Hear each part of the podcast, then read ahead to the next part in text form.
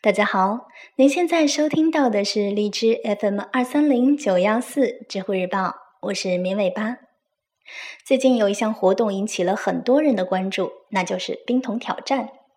今天呢，我就带您走进冰桶挑战的捐助对象——渐冻人的生活。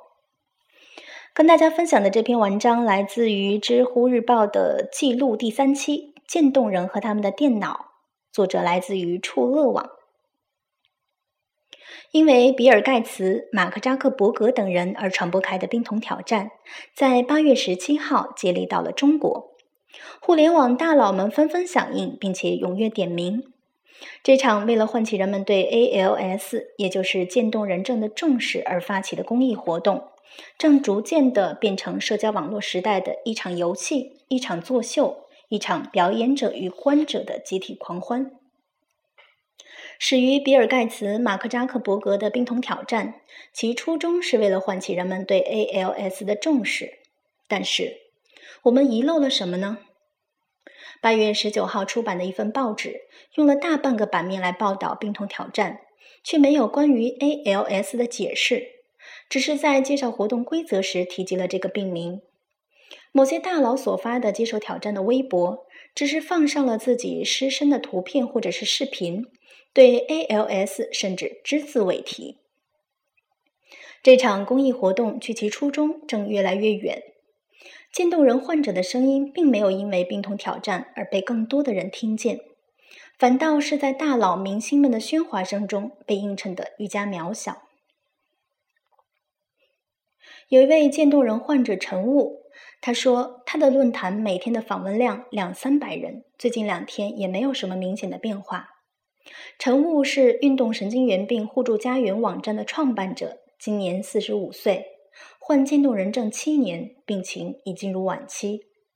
前两年他经常在电脑上和别人下棋，那时的他还有一根手指可以活动。如今他的身体已完全丧失了运动能力，无法生活自理。必须依靠呼吸机辅助呼吸，唯一能活动的是眼球，他就借助于眼控仪在电脑上打字与别人沟通。他在 QQ 上写道：“电脑对我们太重要了，请你帮我们想想办法。”那到底什么是渐冻人症呢？ALS，它的中文名叫做肌萎缩性脊髓侧索硬化症，俗称渐冻人症。它与癌症、艾滋病、白血病和类风湿一起，被世界卫生组织并列称为全球五大疑难杂症。渐冻人症的初期症状包括肌肉无力或行动僵硬，大多从手臂和腿部开始，手握不紧东西，行走吃力，逐渐扩展至全身，无法行走、无法说话、无法吞咽，整个人如同渐渐被冻住，直至大脑完全丧失对肌肉的控制，呼吸衰竭而亡。渐冻人症暂时无因可寻，无药可治，患者的预期寿命平均为三到五年，也有约百分之二十的病人可以存活超过五年，百分百分之五的病人存活超过二十年。例如，著名的物理学家史蒂芬·霍金，他已经与该病斗争了四十多年。中国目前约有二十万渐冻人患者，实际数量可能更多。